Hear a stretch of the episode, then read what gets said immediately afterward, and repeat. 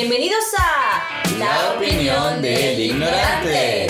Un espacio libre de expresión y espontaneidad. Acompáñanos y disfruta de una charla entre amigos sobre algo que te puede interesar y quizás te pueda ayudar.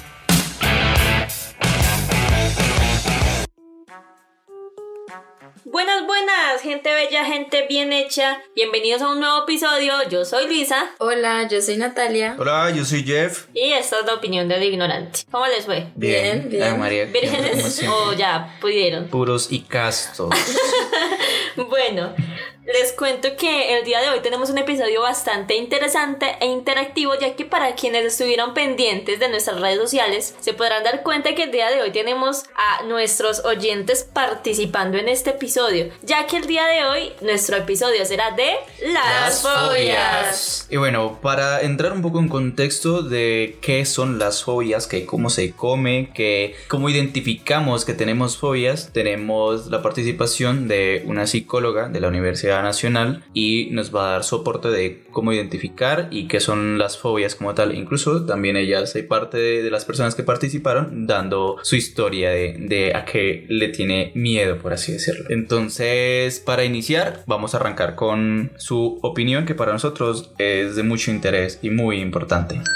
Bueno, les cuento que yo me llamo Norma Liliana Ruiz Gómez y soy psicóloga. Hoy entonces quieren hablar de las fobias. Les cuento que nosotros desde la psicología y la psiquiatría diagnosticamos con el libro que se llama DSM y está en la versión quinta, que es el libro para diagnosticar precisamente los trastornos mentales. Las fobias tienen siete distintas características. La principal es que la fobia específica es un miedo o ansiedad intensa por un objeto o situación específica. Es decir, que uno le tiene miedo, por ejemplo, a cosas como animalitos, como cosas del entorno naturales, eh, tormentas, las alturas, el agua. También puede haber fobias hacia la sangre, las inyecciones o las heridas. También puede haber fobias a las situaciones como a un ascensor, a las escalas eléctricas, a los sitios encerrados y cada una eh, tiene algunos nombres específicos. Eso pues podríamos decir de que es una fobia. Pero también les quiero contar que yo también tengo un rasgo fóbico. Entonces yo sé que como psicóloga lo que necesito hacer con una persona que tiene una fobia es hacer una desensibilización sistemática. Así se llama la técnica para eh, transformar las fobias, o sea, dejar ese miedo, esa ansiedad. Y es acercar lentamente a la persona ese estímulo que le causa ese miedo y esa ansiedad intensa. Y bueno, para complementar la información de la profesora Norma, investigando en una página de la Universidad de Navarra, encontramos que hay algunos síntomas, pues hay como una clasificación de los síntomas de las fobias. Uno de ellos puede ser físico, que es ya como náuseas, desmayos y ese tipo de cosas. Eh, los psicológicos es más como lo que pasa o lo que genera la fobia ya en nuestra mente ya como que lo imaginamos y eso. Y por último, ya lo conductual, que es lo que, que hace uno respecto a esa fobia, qué, qué conducta toma. Si se desmaya o no se desmaya. Ajá, eso. Entonces es, es importante decirlo. Y así como lo dice Natalia, pues eh, esta clínica de la Universidad de Navarra, eh, investigando un poco sobre lo macro y lo micro de la- estas fobias, resulta que estas se clasifican eh, generalmente en tres, en- a lo grande, y de estas se desprenden las otras, que son las pequeñas como digamos que le tengo miedo a las arañas, a las alturas o cosas así. Entonces, primeramente, según ellos, tenemos la agorafobia, que es el temor a encontrarse en situaciones en las cuales las personas no pueden escapar o pedir ayuda eh, en ciertas situaciones. Por ejemplo, estando en una tienda que lo dejó solo la mamá, mi madre, y no tiene... No, se fue. todo niños. Y me toca pagar en una iglesia también o en los ascensores y usted está como que, ¿qué? ¿Cómo, ¿Esto cómo se maneja? ¿Qué voy a hacer? Eh, esa es una. La otra clasificación serían las fobias sociales. Eh, yo creo que esto es muy común. Que digamos que, por ejemplo, esta define que es un temor a ser vista o juzgada mientras uno realiza una actividad social. Como por ejemplo dar una clase o comer delante de las demás personas. Por ejemplo, Sí, a mí sí. me pasa eso. Yo tengo una amiga que, que no, le, no puede ir al baño con alguien. O sea, si el baño, digamos, público está ocupado, ella no puede entrar. sí, a veces, ¿cómo a veces eso le da. Sí. Mala función de mujeres, porque las mujeres van todo el tiempo Eso acompañadas. es muy contradictorio, pero le pasa. Yo creo que acá también puede entrar el miedo escénico, porque son algo, es un Sí, algo social. Y pues como tercero, que es lo más, más común que está, son las fobias específicas, que es allí donde entran los temores a objetos o situaciones particulares, como por ejemplo fobia a los animales, a las alturas, etcétera, que son las historias que en el día de hoy vamos a tener. Muy chévere, yo no sabía que se clasificaban así. Yo pensé que te era. Era así, tirado a lo que Ah, caiga. Tengo miedo a esto, esto, esto y esto y esto. Y con eso Y pues es como un arbolito, entonces esas fobias que nosotros tenemos se desprenden de estas y cada una de estos tipos tienen un tratamiento específico. Claro, o sea, Mm, porque no es lo mismo, imagino, que un miedo a una araña que un miedo a una A Una iglesia, ah, es- Sí. Sí, no, se debe- tiene que manejar. Supongo que de alguna manera semejante, pero no igual. Sí, sí. Y bueno, ya como teniendo lo general, los conceptos básicos para entender las fobias, ahora sí le damos la palabra a nuestros oyentes y iniciamos con eh, nuestra queridísima profe Norma, que ella también pues tiene una fobia como la mayoría de nosotros, entonces va el testimonio de ella. Tengo una, un rasgo fóbico a las cucarachas. Y les cuento que hace más o menos unos 15 años yo vivía en Armenia y en esa época me gustaba dormir en el piso. Yo dormía en un colchón en el piso y como Armenia es un poco más cálido que Manizales, entonces para mí era mucho más fácil por la frescura que me brindaba estar más cerca a la tierra. Y una noche me desperté a las 2 de la mañana al baño y veo que hay una cucaracha en mi habitación. Veo una cucaracha en mi habitación, entonces para muchos es fácil.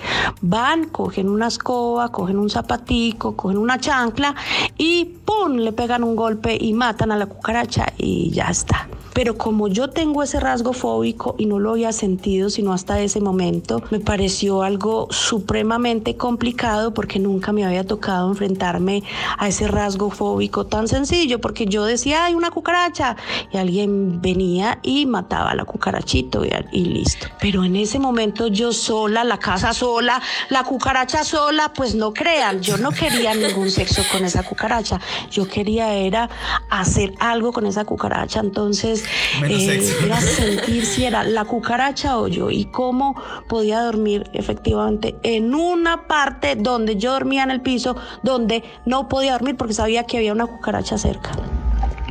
Pues les cuento que estuve hora y media despierta y ahí fue donde me di cuenta en esa hora y media cómo era de incapacitante para mis pacientes con fobias poder entonces transformar ese miedo y esa ansiedad intensa. A mí no me da miedo ni ansiedad, a mí me provoca asco, repulsión, que es una emoción básica. Pues les cuento que estuve hora y media, si la cucaracha o yo suena muy risible y pude después de la hora y media coger una escoba, me llené de valor, tenía que madrugar a trabajar, la cucaracha o yo, bueno, mejor dicho, no era ninguna historia de amor, era la historia de una sobrevivencia. Después de hora y media cogí entonces la escoba, mejor dicho, sin mirar y llenarme de toda la fuerza, le di con esa escoba a la cucarachita, la pude entonces eh, matar y dejé la, la escoba en el patio de mi casa.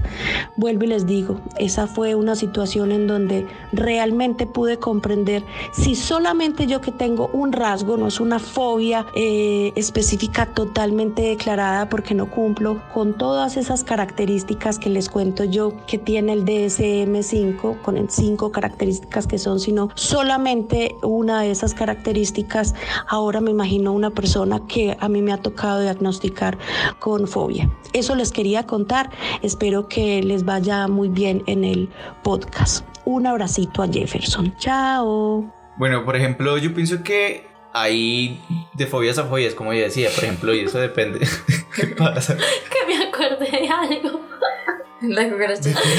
Que una vez yo toda estúpida le decía un berrinche a un novio porque mató una cucaracha y la cucaracha estaba teniendo pues, los bebés.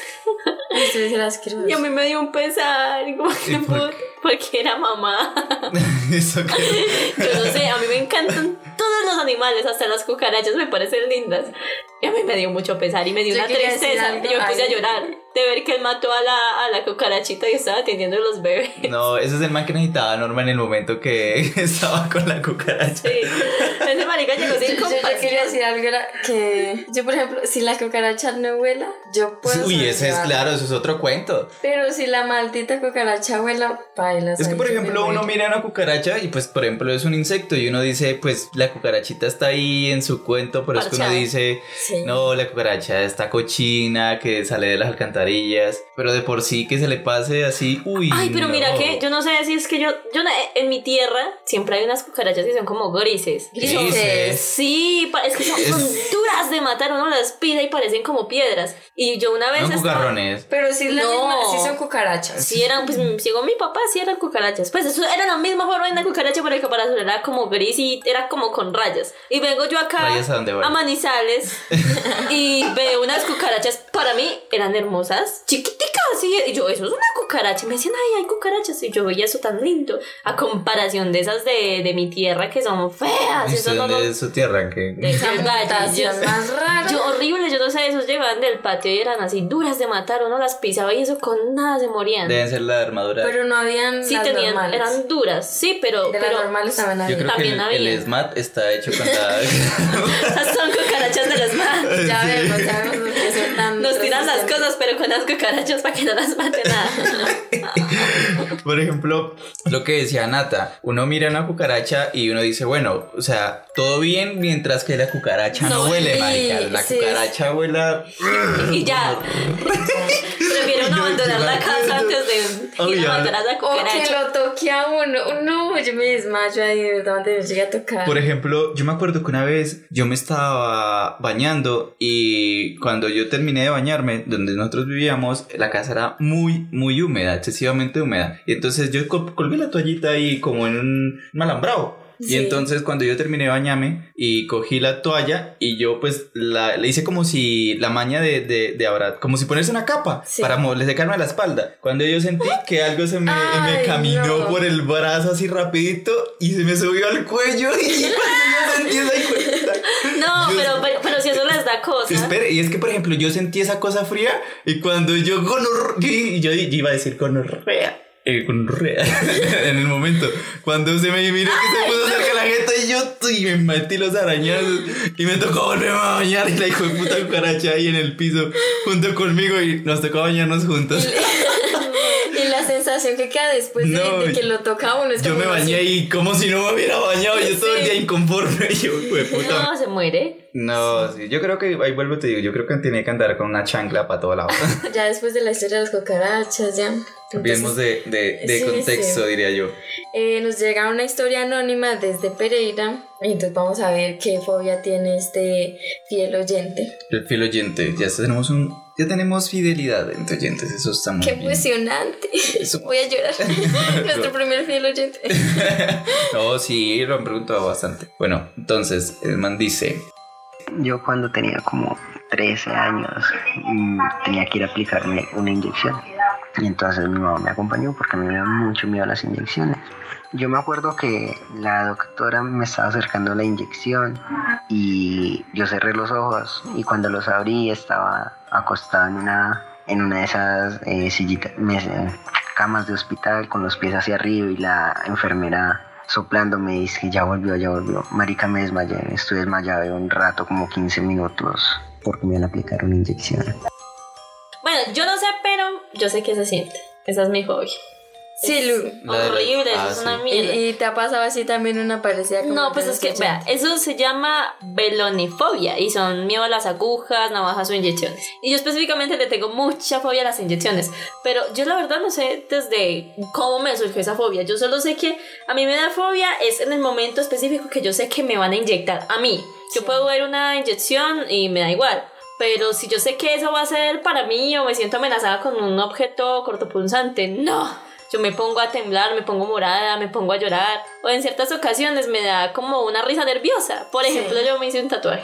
Y eso fue horrible. No, no, no, no, no, no. Yo lloré y lloré y lloré y lloré. Pero valió la pena, ese bonito. era. Chiquitico. Pero y aún así, del, del susto de la aguja. E- Esa es una fobia muy común. Yo la he visto, pues la mayoría de la gente la tiene. Sí. Y, y es complicado, ¿no? No sé, por ejemplo, yo una vez me iban a aplicar una inyección y una señora me dijo, mire para otro lado. Y yo, ¿para dónde? Y cuando ¡tuc! sentí el, el pichonazo y yo, No, pero me ay, eso es traicionó. muy horrible. Imaginen que a mi hermana se le partió una aguja Ay, una no. vez Eso por allá en unas es- prácticas. Ser muy salado en esta. Pero estaba como que, como que la vieja esa hijo de madre le aplicó esa aguja mal y como que le chocó con el hueso y ¡pum! le partió la aguja. Y la aguja le quedó metida. Y ahí la tiene todavía. No, pues obviamente se la sacaron. Yo me aguanto Pero- la, de, la del hombro, pues la del aquí del brazo. Ay, esa- esa Pero es la la de, que las, la de las nalgas, esa duele mucho. O yo no sé por qué a mí me duele Yo he tenido muy malas experiencias con las agujas, no, horrible. No, pero a mí me da más miedo la saca- sa- sacar sangre. Mm, a mí nunca me ha sacado. Uy, así. no. Pero ¿saben qué es más paila? Que ustedes las vayan a inyectar y que la inyección se tape. A mí, a, mí, a mí no me gustan es las que son como en aceite o yo no sé. Como el complejo B. Mm, a mí una vez me ¡Qué tuvieron aplicar eh, como una semana una inyección de esa mierda. Uy, yo con esas nalgas moradas terminaba. Pero esa duele más. Ay, ve, ahora que usted dice eso, ¿será por eso que a mí me da miedo las inyecciones? Es que cuando yo era chiquita, a mí me dio varicela. Sí. Y, pero a mí me dio de una forma horrible, yo casi me muero.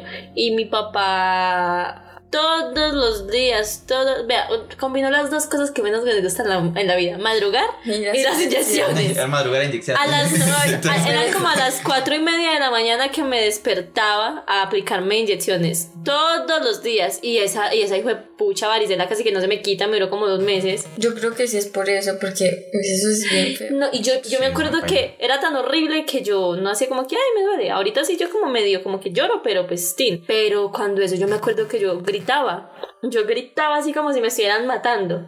Así como, mates. Tiene que ser con ejemplo porque- Yo no sé, pero la pobre Luisadita vulnerable gritaba horrible, como un marranito. Como dos ratas peleándose. Y hablando, hablando pues de inyecciones, sangre y todo eso, eh, me acordé de una fobia que tiene mi hermano Luis Ángel. Entonces, una vez estábamos por allá en vacaciones de diciembre, un domingo, en la, en la mañana, así. Entonces, él todo concho diciéndome que es que, ay, no sírvame el desayuno, Natalia. Yo, no, ¿qué va a sírvaselo usted? Entonces, él estaba sirviendo normal el desayuno y se le resbaló el plato y estaba descalzo, yo no sé. Entonces, le cayó el, el plato en el pie y le hizo como una cortada chiquita. Se le resbaló, usted se lo tiró porque le mandó a hacer el desayuno. A mí no, me- no me engaña. no. Entonces le hice una cortada muy chiquita, pero pues, ustedes saben que la sangre es, mejor dicho, más escandalosa. Más escandalosa que Luisa con una inyección. Entonces se le salió alta sangre. Entonces eh, le revisamos y pues no fue nada grave, pues no le tocó ninguna vena, pues suponemos. Entonces, al rato pues se lavó, se limpió y eso, y yo estaba pues normal, ya haciendo mis cosas normales, rutinarias de, de vacaciones. Nada, Cuando- dormir, dormir y ver anime, dormir y ver. Cuando yo escuché pues un golpe así duro contra el piso y claro me voy a ver qué pasó. Veo a mi hermano al pie del baño, ahí fue como un sapo tirado y convulsionando, marica.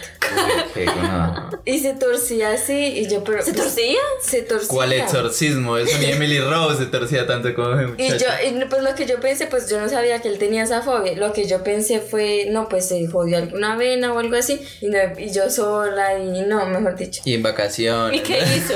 No, pues eh, lo, lo movía así mientras Con un pues, palito. Con un miedo ni el hijo de madre. Entonces él ya fue entrando en sí y no se acordaba.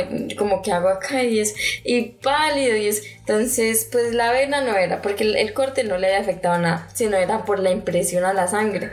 Y él sí me decía, Natalia, me siento débil. Y yo lo veía pálido, pero yo dije, no, pues es por el golpe. Pero severo susto que me metió. Qué miedo. Entonces desde ahí vemos que, que le tiene fobia a la, a la sangre. Pero entonces creo que es la sangre de él. o sea, no es que uno No es de otras personas. No, no, no es que Porque- uno mire un charco de sangre y mejor dicho es la sangre Uy, de es él. que mirar un charco de sangre, ¿usted dónde? Me daría más miedo la, me da miedo el contexto del charco de sangre. ¿Sabe qué, me está- ¿Sabe qué estaba pensando yo? Pues acá X del tema de las fobias, pero sí recordando lo de los fetiches. Entonces ese marica no lo podría hacer con la novia si tiene el periodo. Se le convulsiona. Esa a mí me entiende ni convulsionando. ¿Y cómo se mueve de buena? Pero, pero mire que digamos que en ese entonces al principio me dio risa. Y Yo no, eso es mucho débil, usted porque es así, yo lo molestaba. Pero cuando ya lo vi tirado en el piso, vuelto Convulsionando. nada, convulsionaba. Va. Ahí Los ojos sí, por allá en blanco. ahí sí yo me asusté. Y ahí Esa sí es no. una porquería, Ahí sí Natalia. es grave. Y yo pues sola y no, mejor dicho. Y en vacaciones. Y sí, me, me metí un susto horrible. No, jamás voy a olvidar eso. Y Y, no, desde ahí ya sabemos que pues le tiene miedo a la sangre. Y después lo cogimos de aparte toda la familia, que es débil, que no sé qué. es que fue muy cómico, de verdad. Luis Ángel, si me escuchas.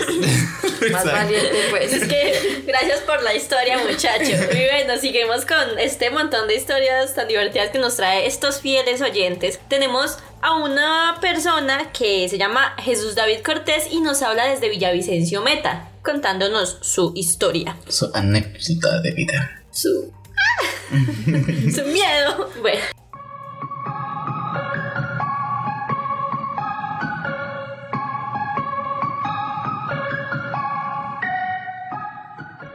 Buenas noches, gente de La Opinión del Ignorante. Les hablo desde la ciudad de Villavicencio, en los llanos orientales, para contarles acerca de mis fobias. La primera fobia que yo tengo, pues las que he aceptado, ¿no? Que tengo porque yo las he descubierto, es la colofobia o el terror a los payasos. Y la segunda es la nictofobia, que sería eh, el miedo a la oscuridad. Ambas las descubrí desde pequeño. La colofobia se debe a un susto que tuve cuando estaba pequeño, a un trauma y la segunda la he tenido siempre, de hecho hasta el día de hoy la tengo, pero más que el miedo a la oscuridad, es miedo a lo que pasa en la, en la oscuridad, ¿cierto? Es como el que tenga miedo de ir a la selva o a una olla. O sea, uno no le tiene miedo al barrio, sino a lo que le puede pasar en el barrio. Y eso mismo me pasa a mí. ¿Y qué siento con respecto a ese temor? Más que todo, la colofobia la he podido controlar, ¿cierto? Porque pues yo he visto películas de terror donde habitan payasos, pero la nitofobia es algo que, que hasta el día de hoy no, no he podido superar. O sea, ha sido un poco difícil mantenerlo.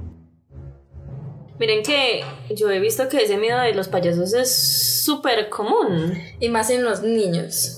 Yo lo he visto mucho más en los Yo niños. tenía una Y muy poco en los payasos. Ay, po.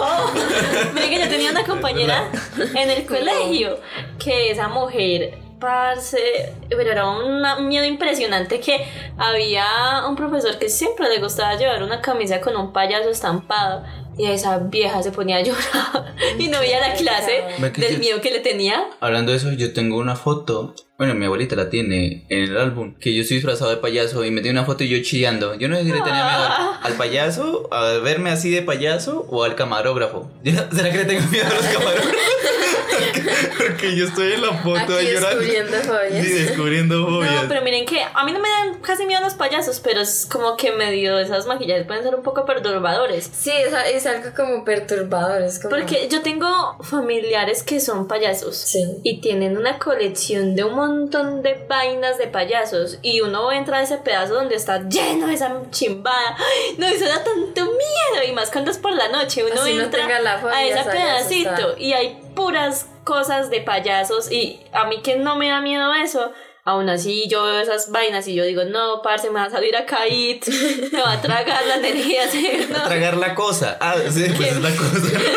Pero sí es la cosa. Sí, y la cosa. miedo. ¿Y es la cosa? Y es Sí. que Es eso. Ah. Equivoqué. Y es la cosa, digo yo. Por ejemplo, Y es eso. entonces ahí entrarían eh, las personas que le tienen miedo a los payasos, también entrarían las personas que le tienen miedo al color amarillo. Y es un miedo irracional al color amarillo y es muy pocas personas en el mundo. Tienen. McDonald's. Por ejemplo, sí, en serio, el, el miedo irracional al color amarillo se llama santofobia y es el miedo irracional no al color sabía amarillo. ¿Usted se imagina? Se imagina. Cuando se va a ir a, la- a los gin days y está la grilla con el, la camiseta, Uy, la ombliguera amarilla y uno, no, una grilla. Cara. Ah, una grilla. No, pero miren que ahora él dice que tiene dos fobias y la, la segunda, la de la nictofobia, esa era la fobia que yo tenía de chiquita. El miedo a la oscuridad. Oh, pero y yo estaba pero tostada. yo estaba retostada de niña porque yo hasta veía por, por allá un niño de noche que me saludaba. Sí. Era horrible. Y era it. y yo no, no, yo, yo me acuerdo que antes de que mi mamá fuera a apagar la luz, me tenía que preguntar si yo ya había cerrado los ojos. o sea, yo tenía que cerrar los ojos y luego que apagaran la luz para que, porque si no yo me ponía a llorar. Más boba. Pero, pero digamos, a mí me da curiosidad, digamos, una persona con esa fobia, ¿cómo vive? Pues, como ¿Con qué? ¿A la oscuridad o el payaso? A la oscuridad. Pues los payasos, digamos, no es que nos hagan payasos. Pues yo diría que ellos duermen es con una lamparita. No van a poner ir a rumbear. A mí, Uy. ima- Es que él dice que- imagínese, imagínese él rumbeando. Porque yo estaba leyendo sobre eso y es como que más que solamente la oscuridad es lo que pasa en ella. Y yo que también la tuve, no es tanto el hecho de que esté oscuro, sino uno- las bobadas que uno se imagina que va a tener ahí. Por ejemplo, esos Imagínese ahora una persona que le tiene miedo a la oscuridad y ciego. Uy, no. Ese chisme es No, porquería. que pierda la vista, que ya sepa que es eso. oscuridad. Por ejemplo, eh, esa persona que le tiene miedo a la oscuridad, que quede ciego. Uy, sí, No me quería reír. No, pero es que ustedes, o sea, el que se ría se va para el infierno conmigo.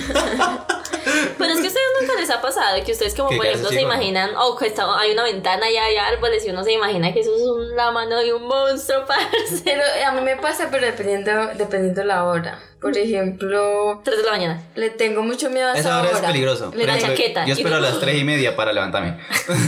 No, yo le tengo mucho miedo a... Yo pensé- El monstruo le hizo dar sed para que se parara Es que y yo- lo viera. Sí, porque me da miedo a, esa, a la medianoche, eso me da miedo. A mí me da miedo a esa hora, a las 6 de la mañana. Y yo a veces me levanto mucho a esa hora. Y yo, pues, puta, ¿por qué? Porque no a las 3 y cuarto, 12 y 50. Sí, A las sí 3 son las exacto. 2, digo bien, todavía no. Todavía no ha salido el diablo. Pero a las 3 sí me da ¿Verdad? Eso como está que uno ya le da miedo hasta una hora. Es que supuestamente Es más esa hora es la que La hora del murió. diablo. No, es que supuestamente esa hora la que murió Jesus. Y entonces. Sí, a, mí me, a mí me echaron Esta- ese cuento. no, la a ver, mierda. pues, yo qué culpa, a mí me echaron ese cuento. ¿Es en serio? A mí Yo me lo echaron el era- cuento que. Sí. Que Jesus Pues murió a no esa sé. hora y entonces esa hora es el que el diablo tiene más poder. Entonces, No, por eso, fue muy, eso no fue tan tarde. Pues a mí me echaron ese cuento y aún así no le tengo Cierto, miedo. Yo estuve allá y no me... Que yo me tan tarde no fue. Una taquila, eh, parce. Uy, no. Yo tenía entendido era que, que esa hora era como la hora maldita. porque Sí, no es que la hora del diablo. No porque se hubiera muerto el Jesus. Porque sí, fue así. Y No, me- yo la primera vez Pero es que Natalia estuvo ahí. ¿Sabe a quién le podemos preguntar? Amparo Grisales. Sí. Doña Amparo, si usted nos está escuchando, díganos, ¿a qué hora murió? Pero sí, entonces, por ejemplo, yo digo cagada, los que tienen miedo a la oscuridad, no hay que queden ciegos. marica. Sí. Duro. Muy hijo, muy puta, tiene que estar muy salado en esta vida para que le pase algo así.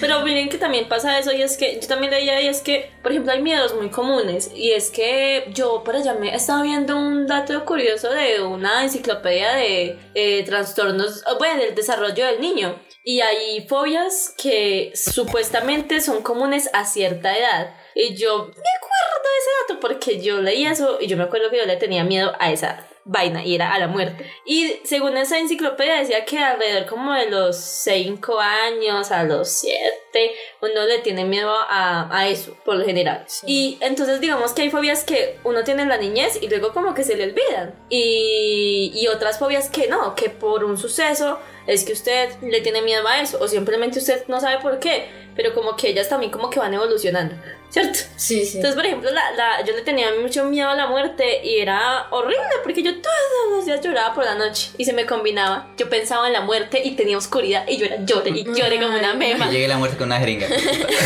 La mato. Sí. Hasta- por ejemplo, esas- eso de la oscuridad y de la muerte a mí ya, ya no me da miedo, ya solamente Pero las la- eh, tenerle miedo a la muerte es una fobia. De hecho, Sí, sí. se llama miedo al paraíso y se llama uranofobia, que es, Pero- por ejemplo, el miedo de saber que uno se va a morir, de saber de que uno, por ejemplo, tú recibes una noticia muy fuerte, parce, o sea, me voy a morir en tantos días. Mire que Entonces la persona le da miedo exactamente eso, la Es muerte. que sabe que yo creo, o bueno, desde mi experiencia, que muchas veces lo que los papás le dicen a uno le influyen a uno. Por ejemplo, hay muchos niños que le tienen miedo a algo porque vieron a un adulto que le tiene miedo a eso. Pero entonces yo creo que sí es más como causado por un trauma. Sí, Por ejemplo, hay, hay una historia, yo no sé si sea fobia, pero cuando yo era pequeña, pues una vez íbamos con mis hermanos y, no- y una vez pues había en un potrero una yegua que acaba de tener un caballito. Entonces mis hermanos, yo no sé cuál se le ocurrió ir a tocarlo. Obviamente ella iba a defender su, su cría cuando se nos viene y nos corretea ese caballo.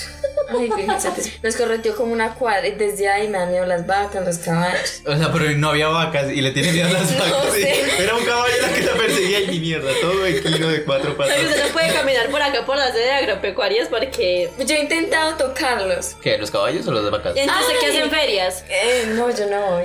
Eh, un- Se quedan cerradas sintiendo los una vez pasos casi del to- sin me desmayo porque había, había, Entonces si es una fobia. había un potrero, era como para cortar camino, para no dar la vuelta. Y habían, pues a veces llevaban vacas y eso. Y yo, yo pasaba con el- por ese potrero rezando, yo creo que fue pucha. Y viene una maldita y se me acerca y corra yo por ese potrero y por allá corriendo. Entonces creo que sí es una fobia, pero fue como el desenlace de eso. Y yo no puedo estar cerca de un caballo porque me da mucho miedo, en serio. da Sí, eso ya como tal, no es que es una experiencia, no, simplemente como que hay algo en nuestro cuerpo que maneja esa, la ciencia del miedo, porque así como incluso hay terapias para manejar el miedo, pues hay personas que no tienen eso, que lo regulen. Y esto se llama es que panofobia y simplemente le tienen miedo a todo, viven bajo un temor constante y le tienen incluso hasta miedo al miedo, Claro. Pues a todo. Sí. Sí, mira, uno no Uy, tenerle sí. nada- miedo a nada. ¡Jas! Para allá saltando uno de edificio en edificio, contento, monado. Se viviría al límite, pero como con ese riesgo. Uno vive poco si tuviera, no le tuviera miedo a nada, ¿no? Sí, pero estaría muy chido. Sí. Entonces, por ejemplo, eh, también leí que las fobias son lo que tú decías, son necesarias porque esas hacen parte de la supervivencia. Entonces, por ejemplo, desde nuestra supervivencia humana, nosotros le tenemos miedo a las alturas.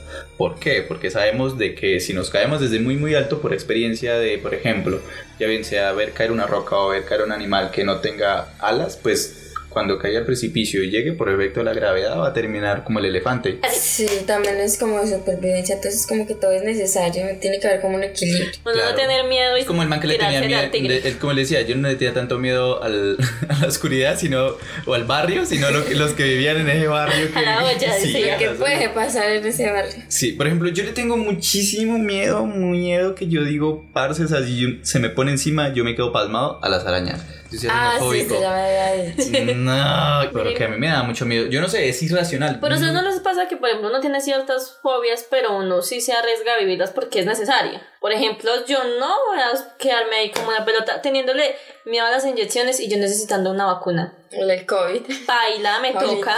Pero, por ejemplo, yo- a mí también me da miedo las No arañas. tienen pastas. Un rabito por ahí. Hay una mujer que le tiene fobia al agua.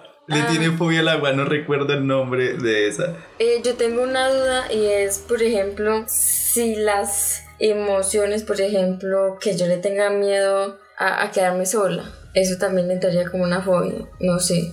Yo creo que sí.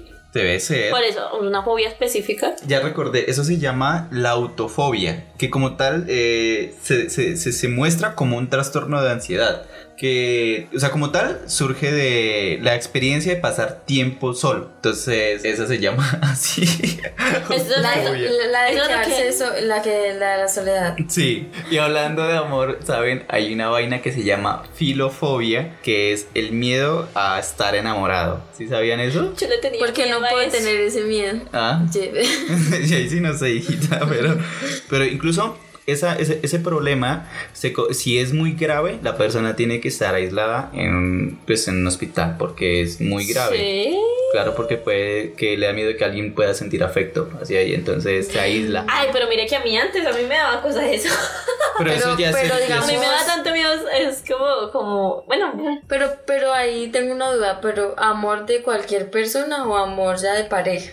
Ah, eso es otra afecto, cosa. sentir afecto. Ah, no, pero entonces, los otra papás- cosa.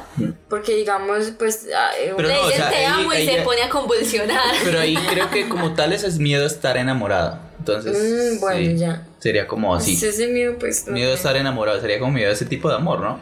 Sí, porque pues hay miedo, hay, hay miedo, hay amor de muchas formas, entonces Mm. sería muy complejo vivir sin eso. No, pues eso. eso. yo creo que no es tan necesario el amor de una pareja para uno. Por Pero ¿saben que eso. sí es necesario? Comer, eso sí es necesario. ¿Quién le tiene fobia a comer? Eh, no se llama fobia a comer, se llama miedo a tragar o atragantarse. Y se Ah. llama fagofobia. Y uno que se atraganta con la saliva. y recuerden que también tenemos eh, la forma de que nos pueden hacer llegar sus historias con medio de escritos. Incluso aquí nos mandan, alguien nos manda de manera anónima, dice que ese es el miedo de él. La- él nos manda el texto, dice. Este personaje es de la ciudad de Manizales, cabe especificar. Sí, es Tenemos gran variedad, desde sí. Pereira, Meta, vea, ves. Ujú. Y bueno, gente, de Entonces- Leopard también. Sí, Sí, mi hermano, ¿cierto? Luis Ángel. Se está escuchando, perdóname. Yo no fui. Yo no creo. Bueno. No, yo no sé. Toca escuchar su testimonio. ¿Qué nos cuenta este personaje, Jeff? Él dice, bueno, mi mayor miedo es ser electrocutado. No, pues sí, tiene sentido. Sí, Morir tostado. Yo, yo le tengo mucho respeto. Pero, bueno, dice, ya que cuando era pequeño estaba en la casa de mi abuela jugando con un amigo y su mamá nos estaba ayudando a hacer unas cosas en la casa. Cuando de repente escuchamos un sonido todo extraño. Entonces- entonces- ¿Qué es eso? ¿Una vez? Eh, Cuando de repente escuchamos un sonido todo extraño y nos quedamos viendo y fuimos a mirar y cuando llegamos encontramos a la mamá que estaba haciendo unos movimientos todos raros, dice él. Guayando, tiri. Entonces a mí me dio por tocarla y lo que miré es que ella estaba tocando la cuerda de la energía. O sea, él la tocó y ella estaba tocando la cuerda de la energía. Me acordé del chavo. Cuando, el- el- no sé si es Don Ramón, quien estaba siendo electrocutado y uno lo coge y el otro Sí, lo coge sí, y todos van bailando. pasando ahí la corriente. Entonces dice, bueno, entonces a mí me dio por tocarla y lo que no miré es que ella estaba tocando una cuerda de la energía y apenas la agarré se me fueron las luces. No. Solo recuerdo que me movía de un lado al otro. Entonces, mi amigo asustado al ver todo eso llamó a los vecinos para que, nos, para que no nos quedáramos pegados. Al final, la Qué mamá de mi amigo tuvo Sí. quemaduras de tercer grado y yo de segundo grado. Fuerte con el chino, esperemos que le haya quedado claro de no. No tocar a alguien que está pegado. Sí, primero verifique que no esté. Bueno, entonces dice. Luego, ya cuando me despierto, estaba en el hospital y desde eso, desde esa vez le tengo miedo a la electricidad. No, pues con razón, rejustificado. Muy fuerte. A mí me da Una cosa es- un pring- un pringonazo chiquita. cu- Cuando uno jugaba con las cosas de las candelas. Digo Sí, que sí, sí. cosa de los tercermundistas como nosotros es que en la casa siempre va a haber cables pelados. Uy, hijo de puta. A mí me da miedo es las cercas de alta tensión que hay para proteger. Ay, cuando, y uno va a pasar por debajo para pa, pa el lote, para ir al río. Pero ahí el miedo es Uy, distinto no. porque esas son cuerdas de baja tensión. Tan bobo. Pero sí, eso da elegir. Pero bueno, eh, esto como tal son algunas de las tantas fobias que hay en el, en el mundo. Recuerden que nuestra sociedad tiene gran variedad de muchísimas cosas. Muchas, Muchas, cosas muchas. vemos por ahí. Y las que faltan por descubrir. Hay muchísimas, sí, las que faltan. Ahora falta que salga nueva cosa y le tengan miedo a eso. Entonces, pues, Mira el COVID. covidofobia. bueno, eh, queremos darles un abrazo especial a todos desde este podcast de lejitos. Un beso para todos. Y muchísimas gracias a quienes han participado, estos fieles oyentes que han hecho posible este episodio pues, con Chévere, sus historias que nos hicieron reír bastante. Y muy pues, bueno. Nos, informaron de. de Sí, porque habían muchos que yo mm, ni idea. Les agradecemos especialmente a, a ustedes por participar con nosotros y hacer parte de esta familia de la opinión del ignorante. Vamos creciendo poco a poco. Es chévere sentir que vamos creciendo, que vamos. Sí, sí, ya se siente el apoyo. Sí, que vamos cobijando nuevas personas. Sí. Es bonito. Ya saben que pueden compartirnos, seguirnos en Instagram con arroba la opinión del ignorante. Y si quieren, pueden mandar sus mensajes al número de celular. 321-891-2982 también. Ujú, ese es el WhatsApp de, que tenemos para que manden sus historias, ya bien sea en audio o en escrito. Entonces nosotros aquí se las mostramos. Pero bueno, entonces esperemos que la hayan pasado muy bien. Un abrazo psicológico para todos. Bueno, mi gente, y nos vemos en el próximo episodio de La opinión del ignorante.